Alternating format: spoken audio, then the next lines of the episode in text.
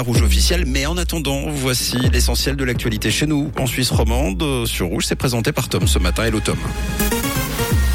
Bonjour Mathieu, bonjour à tous. Au sommaire de l'actualité, cri d'alarme lancé par les pédiatres face à la transformation de leur métier et l'augmentation des consultations. Un nouveau jour férié coûterait plusieurs centaines de millions à l'économie suisse et la pluie qui va dominer pour aujourd'hui.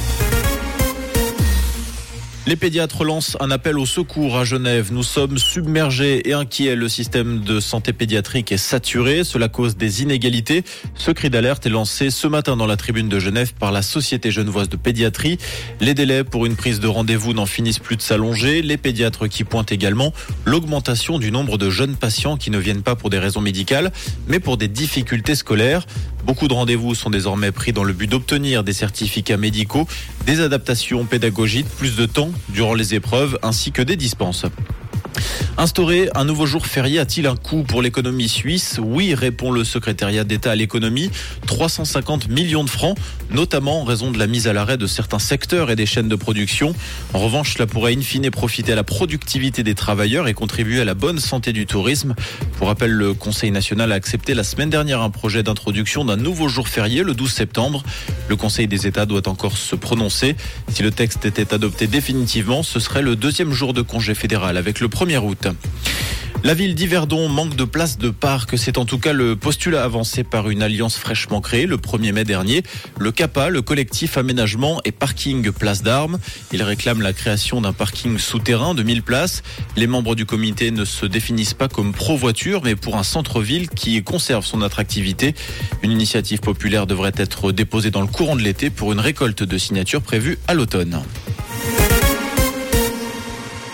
La terre a tremblé dans les Grisons hier soir. Un séisme de magnitude 3,6 a été enregistré par le service sismologique suisse aux alentours de 18h20 dans la commune de Tuzis.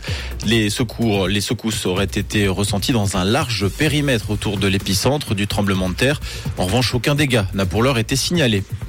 Des soldats ukrainiens vont être formés hors de leur base à partir de lundi prochain. Les forces armées canadiennes et lettonnes commenceront à former des soldats ukrainiens en Lettonie. Selon le communiqué conjoint des ministres de la Défense des deux pays, cette formation s'inscrit dans le prolongement des déploiements et des entraînements militaires canadiens pour renforcer les défenses de l'OTAN et soutenir l'Ukraine.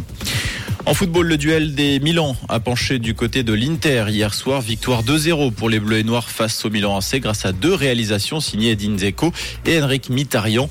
Des buts euh, inscrits très tôt dans le match à la 8e et la 11e minute de jeu. Les deux équipes qui se retrouveront la semaine prochaine pour la revanche. Rappelons d'ailleurs que ce soir, le FC Ball affronte la Fiorentina en Italie dans la demi-finale allée de Conference League. Et côté ciel, ce jeudi, ce sera mitigé sur la région. Des éclaircies en matinée sous un ciel très nuageux, avec 4 degrés actuellement à Montmolin et à Peseux et 8 degrés place Saint-François à Lausanne et à la gare de Cuy, avec de la pluie hein, bien plus fréquente pour cet après-midi et même quelques coups de tonnerre à prévoir. Une très belle matinée et bonne route avec Rouge. C'était la météo, c'est Rouge.